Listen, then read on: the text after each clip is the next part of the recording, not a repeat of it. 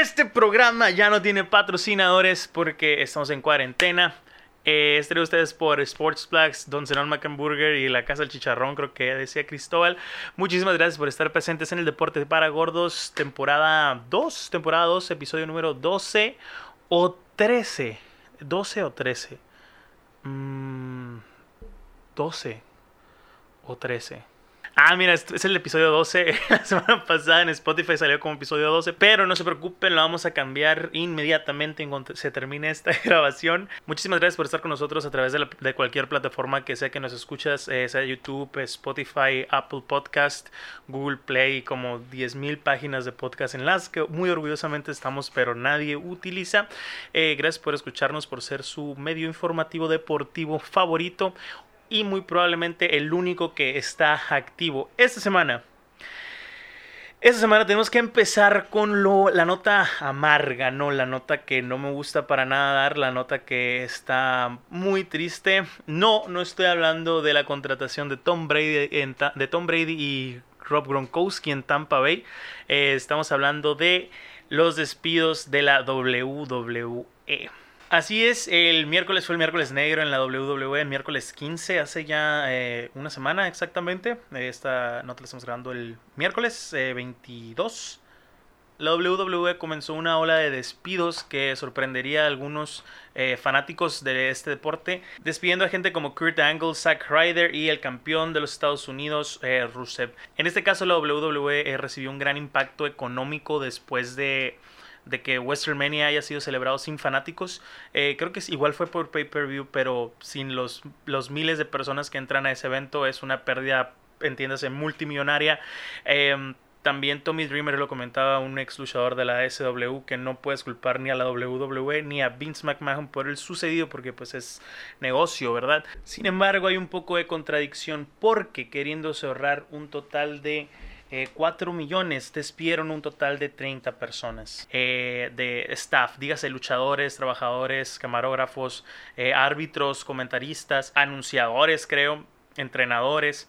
en total despidieron a 30 personas Dentro de los más relevantes fueron obviamente el campeón de la, WWE, el campeón de los Estados Unidos Rusev, eh, Kurt Angle, Zack Ryder, Kurt Hawkins, Luke Gallows y Primo. También despidieron algunos de los productores como Dave Finley, Sean Helms, que es el Hurricane Helms, eh, Scott Armstrong, Lance Storm, muchos de ellos ex luchadores que ahora trabajan como productores para la WWE. Uno de los despidos más eh, sonados y más relevantes para los fanáticos de la, WWE eh, es el despido de, les leo, Mike Shioda. un árbitro que trabajó en la WWE por 31 años. Entiéndanse que este hombre ha estado en casi todas las WrestleManias. Ojo, entiéndanse que muy probablemente muchos de estos luchadores sean recontratados, ¿no? después de bueno, espera, esperando que esto pase rápidamente, ya que crezca la demanda de luchas, de eventos, obviamente crece el número de gente participando en esta empresa. Muy probablemente eh, estos árbitros, estos productores sean recontratados, ¿no? Pero al reducir tanto tu producción, al reducir tanto los eventos, no es sustentable, no es sostenible para la WWE, ni para casi ningún negocio del país vecino También salió una nota que esto es un poco contradictorio y hay algo fishy ahí porque al luchador Goldberg le pagaron 2 millones para que estuviera en dos luchas en, en un SmackDown en Arabia Saudita hace unos meses o semanas y despidiendo al resto de los luchadores, productores y staff eh, se están ahorrando 4 millones. Mucha gente criticó esta decisión, pero muy probablemente no sabían lo que se avecinaba, ¿no? Después de, de la lucha de Goldberg. Aparte, siempre que traen un invitado aluminio, Salón de la Fama, es caro pagarles, ¿no? Generalmente es gente retirada, gente mayor y gente que pues si saben que va a estar ahí, se les paga bien. Como lo han hecho con Bret Hart, Shawn Michaels, Undertaker, pues últimamente. Edge incluso este año, o sea, es, es caro mantener a luchadores leyendas o Salón de la Fama en la WWE. Quiero que sepan que esa fue la tercera vez haciendo ese pedazo y siempre decía en la NFL. Lo que significa que estoy muy ansioso de hablar del tema, ya que el día de hoy que salió este video, jueves 23 de abril, es el primer día del draft. Se está celebrando la primera ronda y la primera vez que se hace un draft en línea. No hay junta en Nueva York como tradicionalmente se ha hecho, o Chicago, Miami, Houston, no sé eh, cómo lo han cambiado los últimos años, ¿no? Que ya le varían.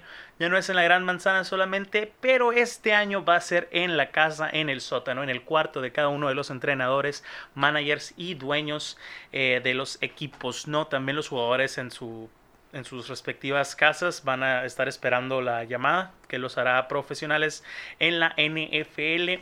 Hasta el momento las primeras 10 elecciones la tiene en la número 1 Cincinnati, que se especula que Joe Burrow, el, corre, el correback, el coreback de LSU, llegue a este equipo. De ahí los Washington Redskins, Detroit Lions, los Gigantes de Nueva York, los Delfines de Miami, los Chargers de Los Ángeles, eh, las Panteras de Carolina, los Cardenales de Arizona y los Jaguares de Jacksonville. Los Browns tienen la número 10 en este caso. También hay que recordar que los Jaguares tienen dos elecciones eh, de primera ronda este año y los Delfines tienen tres, tres selecciones de primera ronda este año, teniendo, teniendo los Delfines la número 5, la número 18 y la número 26. Muy probablemente veamos un trade en estas últimas dos para algo más tempranero en la primera, en la primera ronda de un equipo que no encuentre un jugador que, que surta sus necesidades. Generalmente ese es el movimiento. Esperemos que mi predicción tenga razón. Choose for the LOLs. Siendo los Delfines el equipo con más selecciones este draft, teniendo 14, y eh, los Santos y los jefes de Kansas City eh, los actuales campeones del Super Bowl, teniendo solamente 5.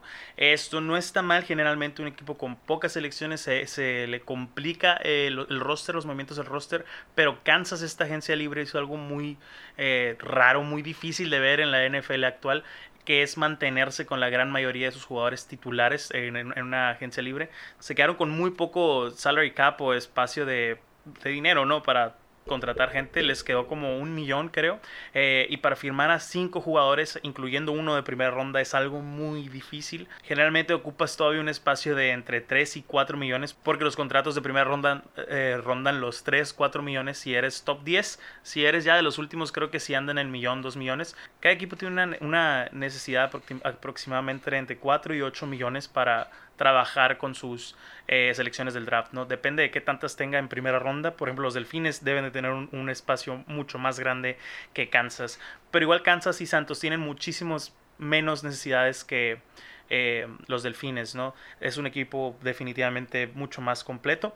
Eh, los Delfines tuvieron una temporada del olvido el año pasado, una temporada patética. Eh, las primeras dos semanas les metieron como 100 puntos, creo que era un récord histórico, lo hablamos en el programa. Lo que sí, los Santos muy probablemente necesiten a un linebacker decente, ya que su rival divisional, los Bucaneros, contrataron a, vía trade, vía cambio de jugadores a Rob Gronkowski. Así es, Rob Gronkowski, el jugador retirado hace un par de años eh, que jugaba en los Patriotas de Nueva Inglaterra, ahora se reencontró con su coreback eh, bendito Tom Brady. Volviendo así del retiro, fue algo bien express, güey. Fue algo bien express porque el mar ayer, ayer o antier, ayer me parece. Ayer estaba viendo, pues la nota salió desde el 14 de abril, pero no tuvo mucha relevancia, ¿sabes? O sea, se habló poquito, se, se mencionaba que, ah, sí, Rob Gronkowski está en pláticas con, con Nueva Inglaterra, que quiere jugar, pero solo jugaría con Tom Brady, que lo quieren cambiar a Bucaneros, bla, bla, bla. Eh, realmente nadie lo peló. Todos vimos a Rob Gronkowski en WrestleMania, güey. O sea, ya lo hacíamos de presentador, de luchador, eh, de todo menos de jugador de la NFL, de cerrado en la NFL otra vez.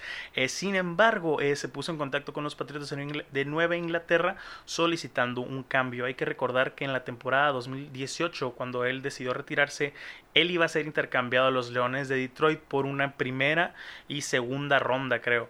en este caso, él decidió no jugar, decidió retirarse se retiró una temporada, se retiró dos temporadas. Y hay que entender que si te retiras y decides volver, aún tienes un contrato por cumplir. O sea, si te quedaba, si te quedaba, si te quedaban tres años de contrato, te retiraste, no jugaste y no se te pagaron dos años, pero para el que vuelves sigues teniendo un contrato con el equipo de un año. Para este 2020 Tom Brady tenía contrato con los Patriotas y decidieron cambiarlo a los Bucaneros porque él dijo, yo solo, si juego, solo voy a jugar con Tom Brady. Dije Tom Brady ahorita, ¿verdad? Refería a Rob Gronkowski. Eh, Rob Gronkowski dijo quiero jugar este año, 2020, aunque tenga contrato con Patriotas. Y si voy a jugar, solo quiero jugar con Tom Brady. Así que solicitó un trade. Los Patriotas dijeron, ¿sabes qué? Vamos a cambiar a un jugador que ya estaba retirado, con el que no contábamos, a ver qué sacamos.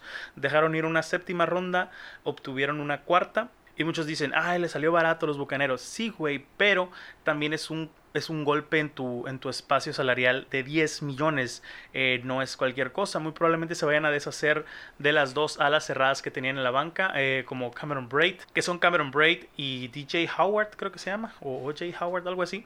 Em, alas cerradas tipo C bloquean, no son grandes o buenos o estables. Cameron Braid ha tenido muchas lesiones en su carrera eh, y Howard es mejor bloqueando que atrapando pases.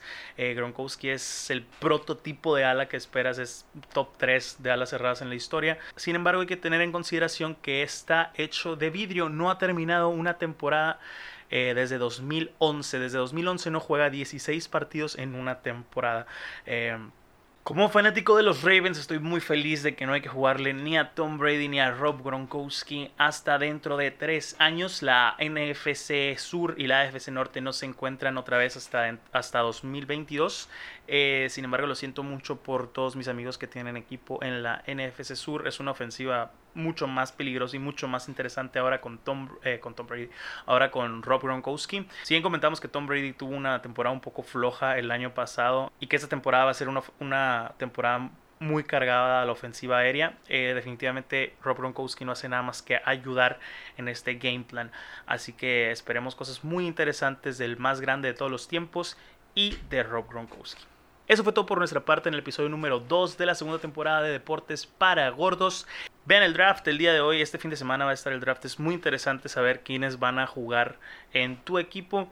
Y es muy triste, güey, porque tienen mi edad, ¿sabes? Como esa gente tiene mi edad y está mamadísima, gordísima, grandísima y está a punto de ser millonaria. Así que si traes ganas de sufrir tus sueños rotos, sintoniza NFL Network. Gracias por escucharnos, compártanos, coméntenos cualquier nota o comentario acerca del programa y quédense en su casa, no sean culeros. Eh,